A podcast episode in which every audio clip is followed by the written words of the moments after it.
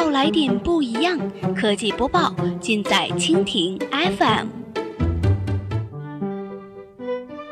欢迎收听苹果播报，本节目由蜻蜓 FM 独家制作播出。收听更多内容，敬请收藏订阅本节目，或持续关注蜻蜓 FM 科技频道。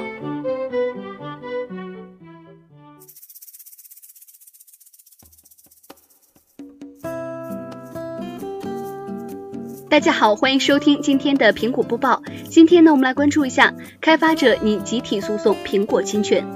北京时间四月十七号消息。北京达小律师事务所对外发布关于召集遭苹果应用商店下架的开发者采取集体行动的公告，针对苹果在运营 App Store 的过程当中或存在涉嫌垄断和违法行为，联合更多的受损开发者和收集更多的证据，拟发起针对 App Store 的涉嫌违法和侵权的行为的集体行动。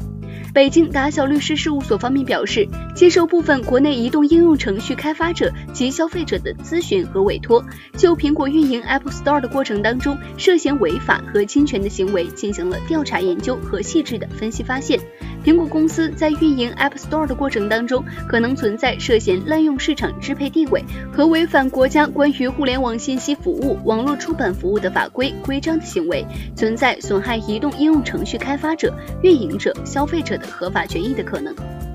App Store 自二零零八年七月份上线以来，苹果依靠全新的软件分发和销售模式，带动了移动端应用的繁荣。据苹果官方的数据显示呢，App Store 应用程序已经超过两百万款，累计的下载量超过一千四百亿次。同时，苹果对其 App Store 上应用软件监管力度也不断提升，在上百万款的应用背后，每月会有无数的应用遭到下架。根据国内 App Store 的排名优化服务平台 ASO 一百的数据显示，二零一七年二月份，中国区就有超过十五万款应用被下架。对此，北京达小律师事务所决定发起公益行动，召集受损开发者，并对苹果采取集体行动。目前已有数家的开发者加入，将召集自2008年以来遭苹果应用商店下架应用的中国开发者，并在开发者委托的基础上，发起针对 App Store 的涉嫌违法和侵权的行为的集体行动，包括但并不限于行政投诉和民事诉讼。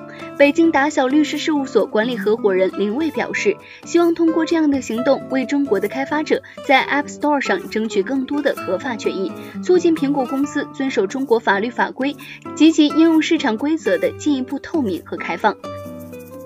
好了，以上就是我们今天节目的全部内容，感谢您的收听。如果您喜欢我们的节目，可以点击屏幕上方的星星来收藏我们的节目。明天同一时间，我们不见不散。